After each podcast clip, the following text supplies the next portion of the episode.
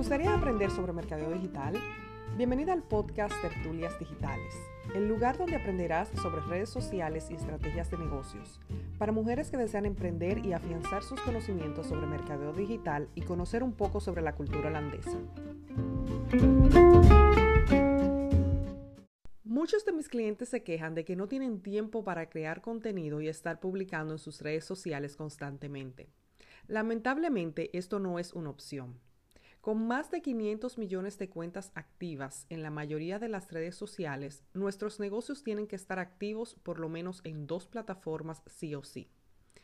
Sé que las redes sociales demandan mucho tiempo, pero con una estrategia y un buen sistema de planificación puedes lograr más de lo que te imaginas.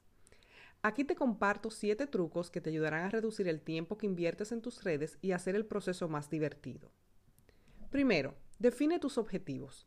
Es importante que definas tus objetivos para cada red social. Sin objetivos, será más difícil enfocarte en las cosas que te ayudarán a crecer en la plataforma en la que estás activa. Definir objetivos puede sonar aburrido, pero no dejes que eso te distraiga. Es una parte esencial de tu plan de redes sociales. Segundo, ¿quiénes son las personas a las que sirves? Sé que deseas atraer a muchas personas a tus cuentas, pero no confundas a los seguidores con clientes. La idea principal de estar activo en una red social es conocer y conectar con tu cliente ideal. Así que aprovecha estas herramientas gratuitas para conocerlo y convertirlo en un futuro no muy lejano en cliente. Definir el tipo de persona que deseas atraer a tu cuenta te ayudará a crear contenido relevante e interesante para las mismas. Tercero, ¿en cuál red social debe estar tu negocio? No te estreses, no debes estar activa en todas las plataformas al mismo tiempo. Selecciona dos e invierte tiempo en aprender cómo funcionan y cómo puedes sacarle el mayor provecho. Si no estás segura en qué plataforma debes estar, hazte las siguientes preguntas. Primero, ¿por qué estoy usando esta plataforma? Segundo, ¿está mi cliente ideal aquí? Tercero, ¿qué tipos de publicaciones funcionan mejor? Videos, textos, plantillas, GIFs, etc. Cuarto, ¿cuáles serán las publicaciones que haré en esta plataforma? Cuarto, la frecuencia. Seamos honestas, las redes sociales no son la única parte de nuestro negocio que debemos administrar. Además, como mencioné anteriormente, crear contenido e interactuar con las personas en las redes sociales lleva mucho tiempo. Así, que elige las veces por semana que puedas publicar. Si solo puedes publicar dos veces por semana, no pasa nada.